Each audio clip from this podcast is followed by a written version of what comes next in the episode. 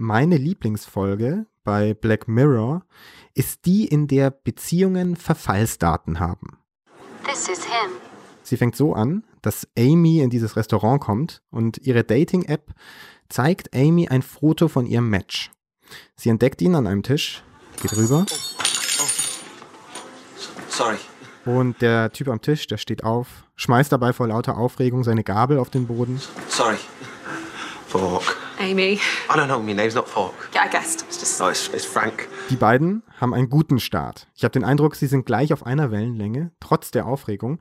Sie können zusammen lachen, sie bekommen Essen serviert, sie müssen nicht mal irgendwas aussuchen. Die Dating-App hat das nämlich schon für sie gemacht. Wie sich herausstellt, matcht sie nicht nur Menschen miteinander, sondern sie matcht auch Menschen mit Gerichten. Aber was viel verrückter ist eigentlich, sie matcht auf Zeit, also zumindest die Menschen. Sie sagt ihnen, wie lange sie zusammenbleiben werden. Oder sollen oder dürfen vielleicht sogar. So, on three, two, one, go. 12 hours. Yeah, 12 hours. In was für einer gruseligen Zukunft sind wir da nur wieder gelandet? Okay, gruselige Zukunft ist das Markenzeichen der Netflix-Serie Black Mirror, aber diese Zukunftsvision, die macht mich schon ganz schön fertig. Nicht, weil die Idee ist, dass eine KI Liebe oder Zuneigung analysieren und verstehen kann, nicht, weil eine KI matcht, weil sie entscheidet. Sie entscheidet, wen ich treffe. Sie entscheidet, dass ich mit dieser Person zusammen bin. Und sie entscheidet, wann ich es nicht mehr bin. Ich habe den Eindruck, diese Gesellschaft, die mir da gezeigt wird, die ist nicht nur hybrid, also sie besteht nicht nur aus Menschen und Maschinen, sondern sie ist gekippt. Die Menschen haben ihre Entscheidungskompetenz in die Hände der Maschinen gelegt. Zu sehr. Und darüber wollen wir heute sprechen. Wir sind jetzt noch, lassen Sie mich schauen, 30 Minuten lang zusammen. Ich bin Thibaut Schremser, der Countdown läuft. Mensch, Maschine, Miteinander. Ein Tuxi-Cast Special zum Sonderforschungsbereich Hybrid Societies. Zwei Gäste sind mir zugeschaltet aus ihren heimischen Arbeitszimmern oder Esszimmern, damit wir gemeinsam über Falling Walls in Sachen Mensch-Maschine-Interaktion nachdenken können. Wir wollen überlegen, wie es kommt, dass wir manche technologischen Durchbrüche größer wahrnehmen, als sie sind und andere Revolutionen quasi unbemerkt passieren. Zu Gast ist heute zum einen die Psychologieprofessorin Anja Strobel, die, glaube ich, an ihrem Esstisch sitzt. Ich grüße Sie. Ja, hallo, grüß Sie. Und zum anderen der Physikprofessor Wolfgang Einhäuser-Dreier in seinem Arbeitszimmer, glaube ich. Guten Tag. Ich grüße Sie, hallo. Wenn die KI gut genug geworden ist, dann kontrolliert sie unser Leben. Das ist nicht nur Stoff für dystopische Netflix-Serien, oder Frau Strobel? Das kann zumindest nicht nur Stoff für dystopische Netflix-Serien sein, denke ich. Je nachdem, wie die Entwicklung verläuft, haben wir Bereiche, in denen ja die Forschung genau in einer Entwicklung ist, die so etwas verhindern soll. Und wir haben Bereiche, in denen KI schon schleichend eine größere Rolle spielt und eben vielleicht auch Entscheidungen trifft, wir uns Entscheidungen abnehmen lassen, bei denen ja größere Risiken damit einhergehen und das schon dystopische Anteile haben kann, würde ich sagen. Machen wir es mal konkret. Sie haben ja auch so eine Art Matching-Software analysiert in Ihrer Arbeit. Die matcht Arbeitgeber mit Arbeitnehmern, könnte man vielleicht sagen. Also Software, die bei der Auswahl von Bewerberinnen und Bewerbern unterstützen sollen. Wie funktioniert diese Software? Das ist eine Software, da gibt es mehrere Anbieter, die sich mit solchen Themen auseinandersetzen oder die diese auf den Markt bringen. Das sind Software, die Sprachanalyse betreibt und die anhand dieser Sprachanalysen verschiedene ja, Merkmale von Bewerberinnen und Bewerbern analysiert. Zum Beispiel eben Sprachbausteine, aber auch Aspekte wie die kommunikative Wirkung oder eben auch Rückschlüsse auf Persönlichkeitseigenschaften nimmt. Und diese Software wird intensiv beworben. Sie wird als sehr attraktiv von Unternehmens- und Organisationsvertretern oft wahrgenommen, auch nachgefragt und hat natürlich sozusagen ja, sie vermittelt dieses Gefühl, diesen Anschein, man könne auf sehr effiziente und gleichzeitig objektive, denn es ist ja ein Algorithmus, eine Analyse, die dahinter steht, Weise eben Entscheidungen über Personen treffen und die richtige Kandidatin, den richtigen Kandidaten für den Job finden.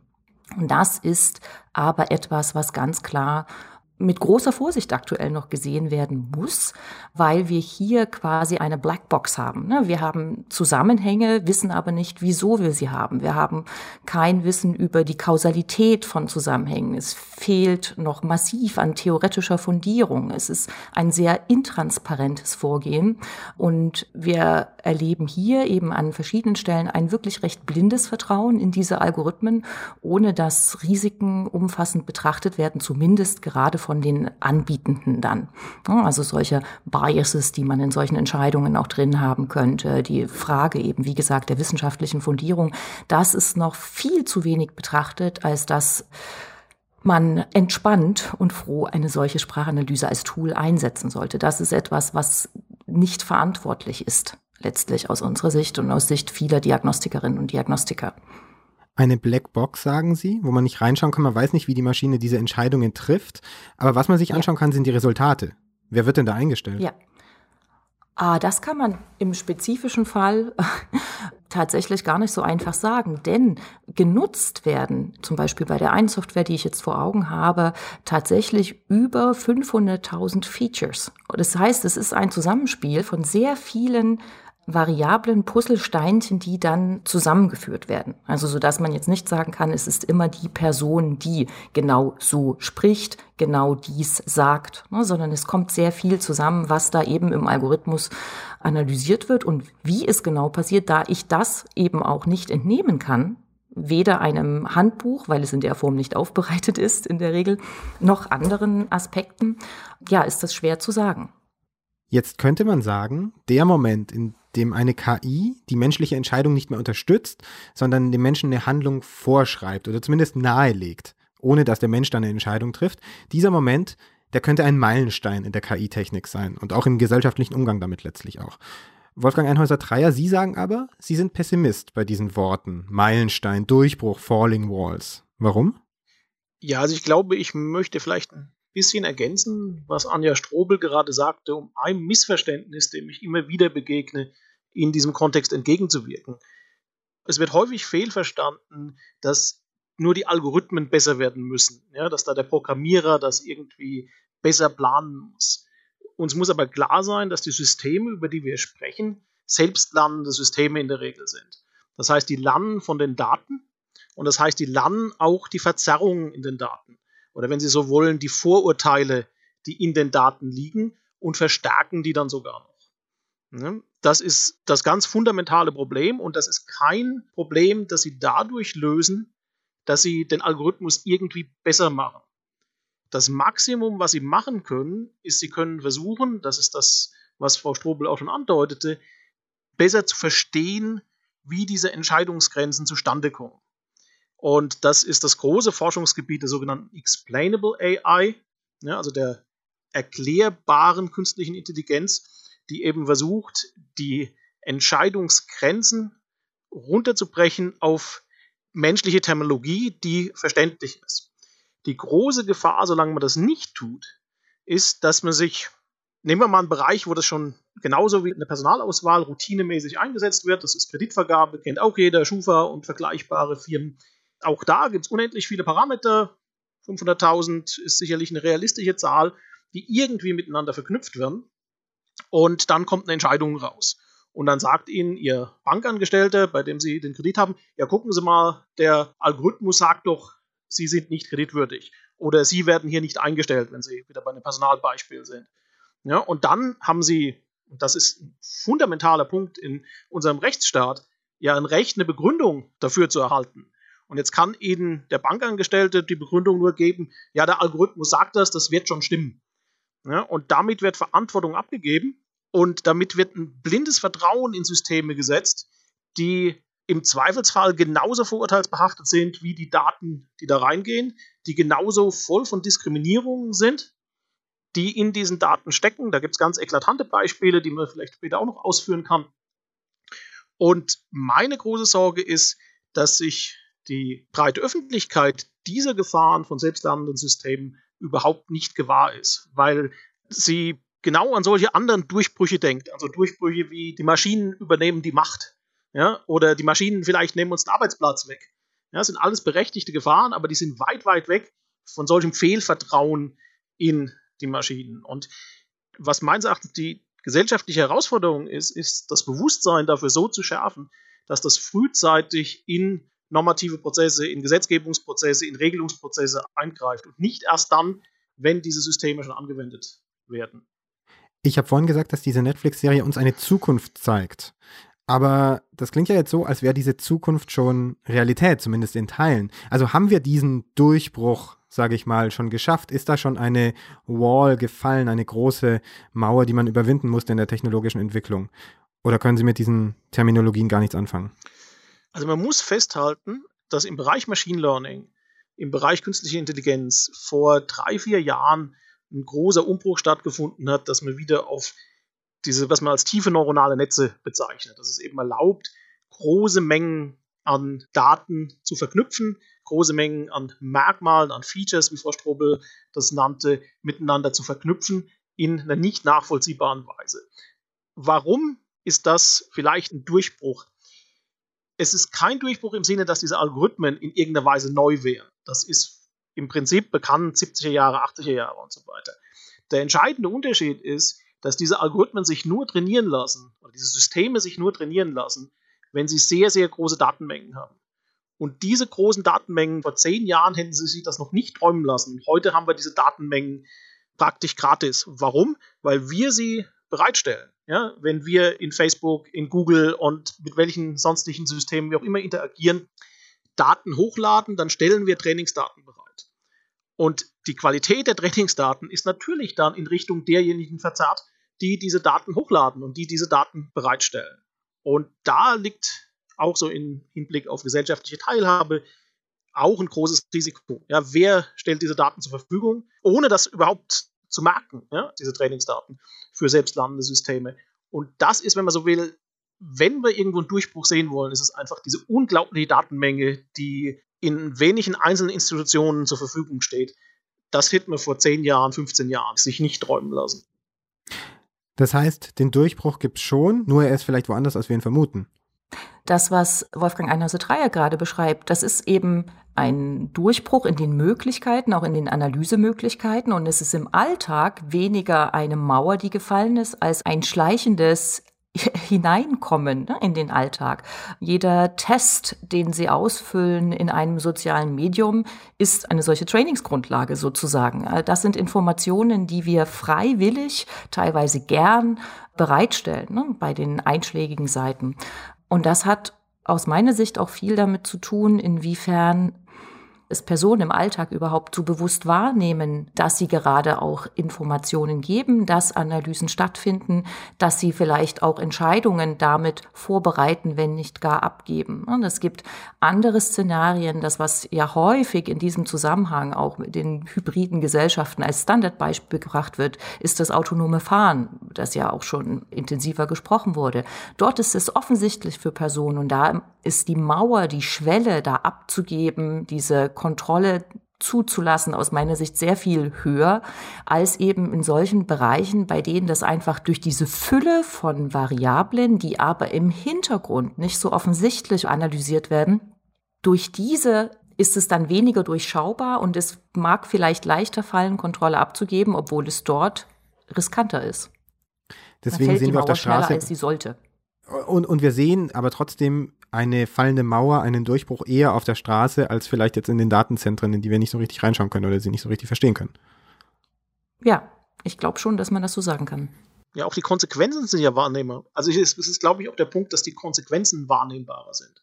Es ist einerseits diese Abgabe von Kontrolle. Beim Autofahren, wenn ich jetzt Autofahrer bin, bin ich davon überzeugt, dass ich das hinreichend gut beherrsche. Ja, sonst würde ich mich hoffentlich nicht ans Steuer setzen.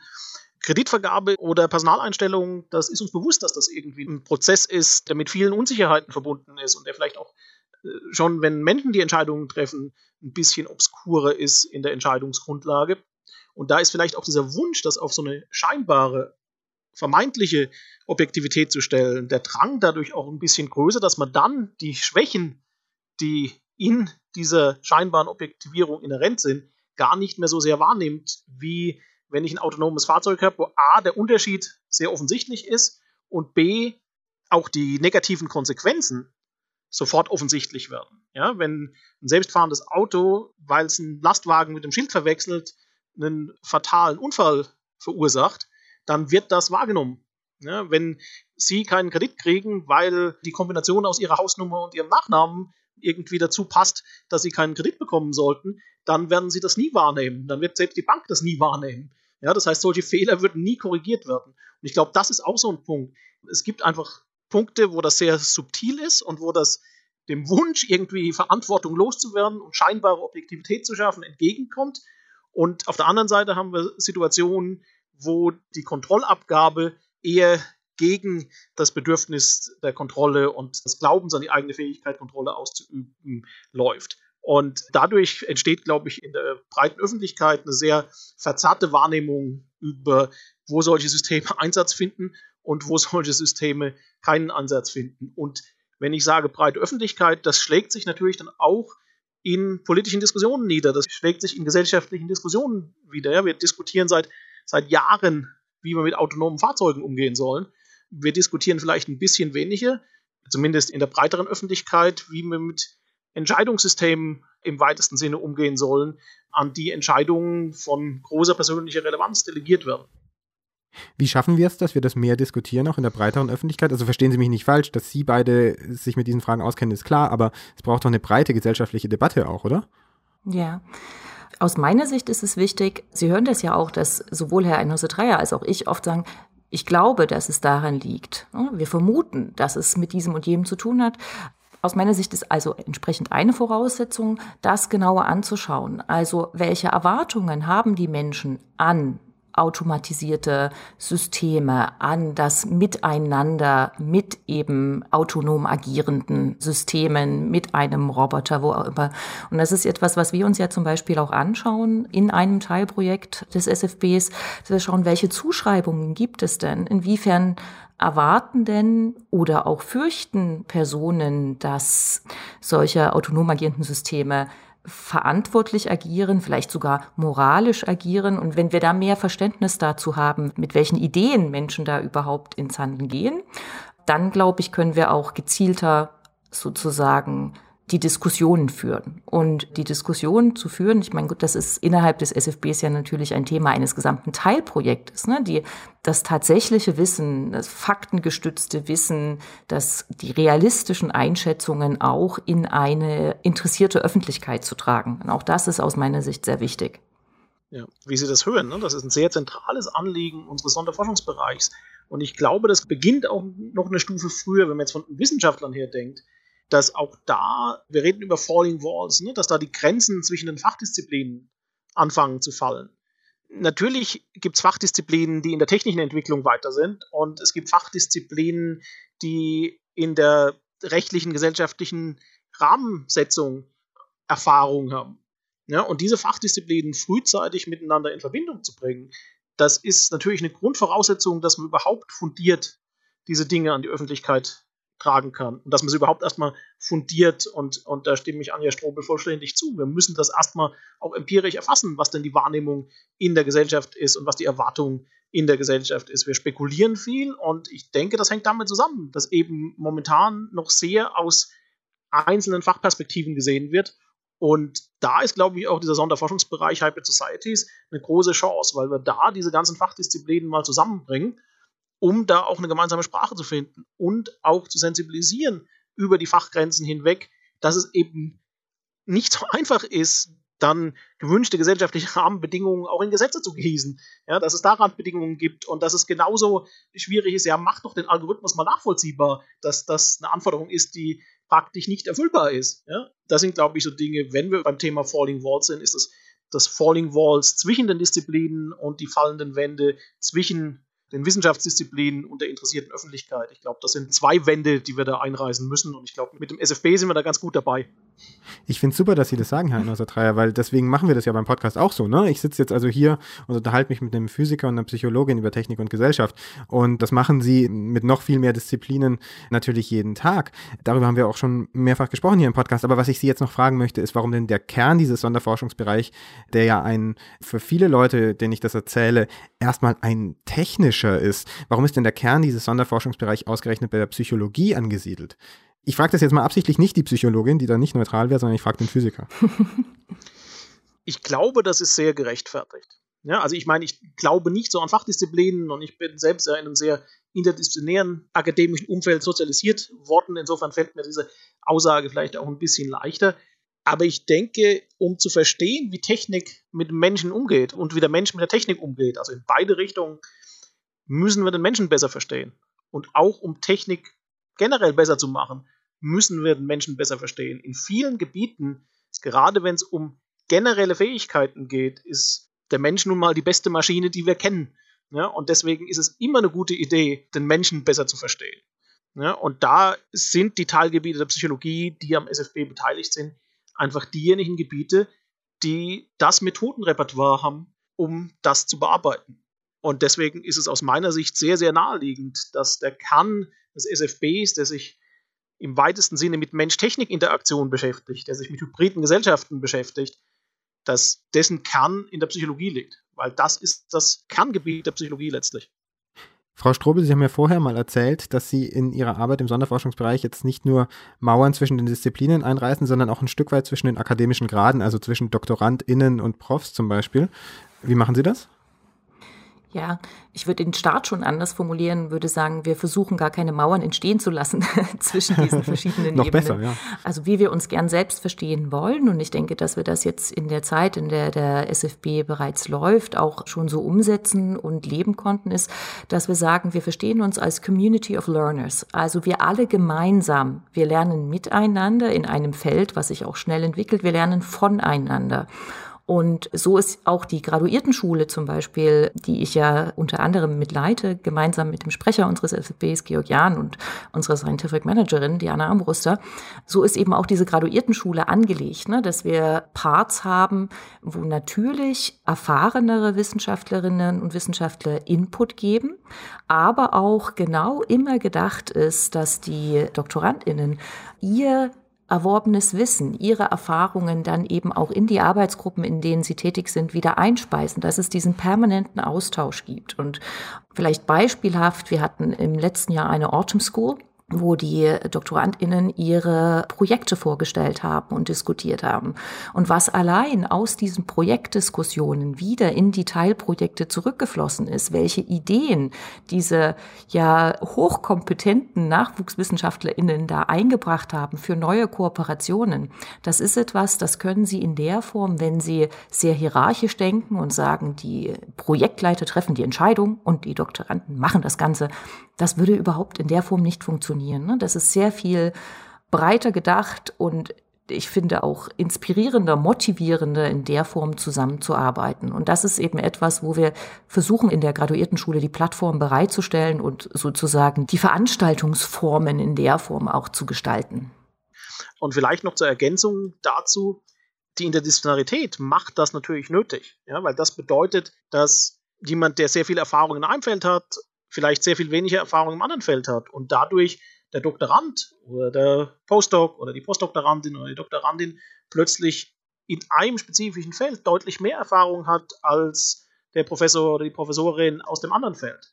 Ja, das heißt, diese über Disziplinen hinweggehende Forschung macht das nötig. Ja, wenn Sie in einer engen Disziplin sind, dann wird in der Regel der akademisch weiter fortgeschritten auch mehr Erfahrung haben. Aber das ja. ist in einem transdisziplinären Szenario ist das halt nicht so. Und ja. ich kann das nur aus meinem persönlichen Hintergrund sagen. Ich habe das Glück gehabt, immer in solchen Umfelden zu leben, wo es nur auf die Idee ankam und nicht auf die Hierarchieebene in der akademischen Welt. Und das sehr begünstigt war von der Tatsache, dass das eben auch Institute waren, die über Fachgebiete hinweg gestreut waren. Und das ist was, was ich hoffe, dass wir mit dem SFB so weitergeben an unsere Mitarbeiterinnen und Mitarbeiter, Einfach weil die diejenigen sein werden, die diese hybriden Gesellschaften mitgestalten.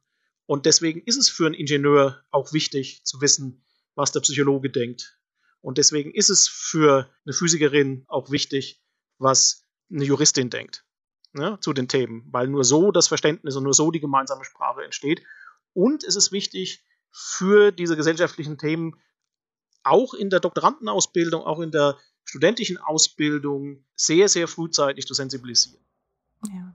Das finde ich ganz wichtig. Ja, genau. Da würde ich gern direkt noch ergänzen, weil das ist so dieses Sensibilisieren und dieses über die Disziplinen hinweg eben etwas schaffen. Das hat Wolfgang Einhauser Dreier vorhin schon formuliert mit diesem eine gemeinsame Sprache finden. Und das ist zum Beispiel etwas, woran wir gerade ganz explizit arbeiten, zu sagen, wir haben hier Beteiligte aus allen Fakultäten unserer Universität und wir benötigen eine gemeinsame Sprache, um Mauern entweder, um nochmal dieses sozusagen Motto der Sendung zu bemühen, um Mauern entweder einzureißen oder eben sie nicht entstehen zu lassen.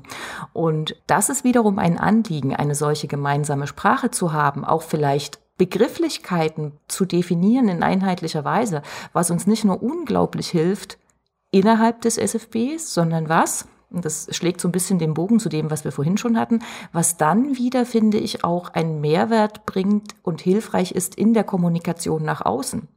Wenn nämlich eben TechnikerInnen und PsychologInnen mit der gleichen Sprache sprechen und die Öffentlichkeit in vergleichbarer Weise adressieren und nicht für gleiche Dinge unterschiedliche Begrifflichkeiten zum Beispiel allein haben. Es steigert die Nachvollziehbarkeit. Da haben wir wieder einen Transparenzzugewinn und auch das hilft, Vorbehalte abzubauen. Mauern einzureißen. Generally speaking, I think a lot of shows, most shows exist to reassure people. And I kind of wanted to do something that would actively unsettle people because I kind of felt that was that was missing.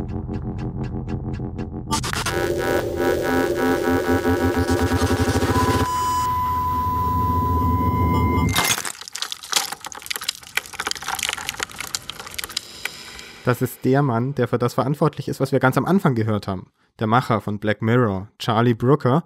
Hier in einem Interview mit Channel 4, dem Sender, bei der diese Serie als erstes lief. Lassen Sie uns nochmal zurückgehen zu diesen entscheidenden Maschinen. Ist denn die Fiktion ein guter Ort, um diese von Ihnen geforderte gesellschaftliche Debatte zu führen? Ob wir das wollen oder nicht oder wie wir es wollen? Es ist ein Zugang. Ja, genau, das trifft es. Es ist ein Zugang. das ist eine eine schwere Frage, zu der ich jetzt auch keine Daten habe, um das fundiert zu beantworten und weswegen ich mir ein bisschen schwer tue. Aber sagen wir, in meiner Wahrnehmung ist es schon so, dass popkulturelle Fernsehsendungen durchaus Diskussionen anregen über gesellschaftliche Themen. Ob dann die Schwerpunkte, die dadurch gesetzt werden, denen entsprechen, die tatsächlich repräsentativ für die realen Probleme sind, das steht auf einem anderen Blatt und ist vielleicht auch ein Qualitätsmerkmal der entsprechenden Sendung. Ich denke, das ist ein legitimer Anstoß und das ist ein Anstoß, den man, glaube ich, auch aus der akademischen Welt sehr gut aufnehmen sollte, wenn er an einen herangetragen wird. Aber ich denke, es wird auch nicht der einzige Anstoß bleiben. Also wenn es nicht da stehen bleibt, sondern wenn das der Anstoß ist, dann ist das, glaube ich, eine legitime Form, die Öffentlichkeit überhaupt mit solchen Themen in Kontakt zu bringen. Ich weiß nicht, ob Sie Black Mirror kennen. Ist es gut, um solche Anstöße zu geben? Zumindest würde ich sagen, soweit ich weiß, wer die Zielgruppe ist, ist es dann vielleicht eine Art und Weise, eine Zielgruppe zu adressieren. Das sind ja, denke ich, schon Jüngere. Ich zumindest kenne die Serie durch meine Kinder. Sind es Jüngere, die natürlich in eine solche Gesellschaft ja auch stärker hineinwachsen und die dann vielleicht mit einer solchen Serie auch die Risiken sehen und an anderer Stelle mit einer anderen Herangehensweise an das Thema, die dann vielleicht in Filmen umgesetzt wird oder in der Serie, dann auch Vorbehalte abbauen. Insofern Sicher, es ist eine Option. Es ist eine Option, die sich gut auch als Aufhänger für Gespräche eignet. Und wenn man die dann begleitet, eben dann auch ja, mit fundierten Informationen, mit Einordnungen, dann ist das, denke ich, durchaus ja, eine hilfreiche Ergänzung. So würde ich es vielleicht formulieren. Es gibt ja eine ganze Menge Filme, Serien, die diese Thematik schon aufnehmen. Und die einen haben eben eher dieses verunsichernde, gefährliche, wie es jetzt in diesem Interviewausschnitt durchklang.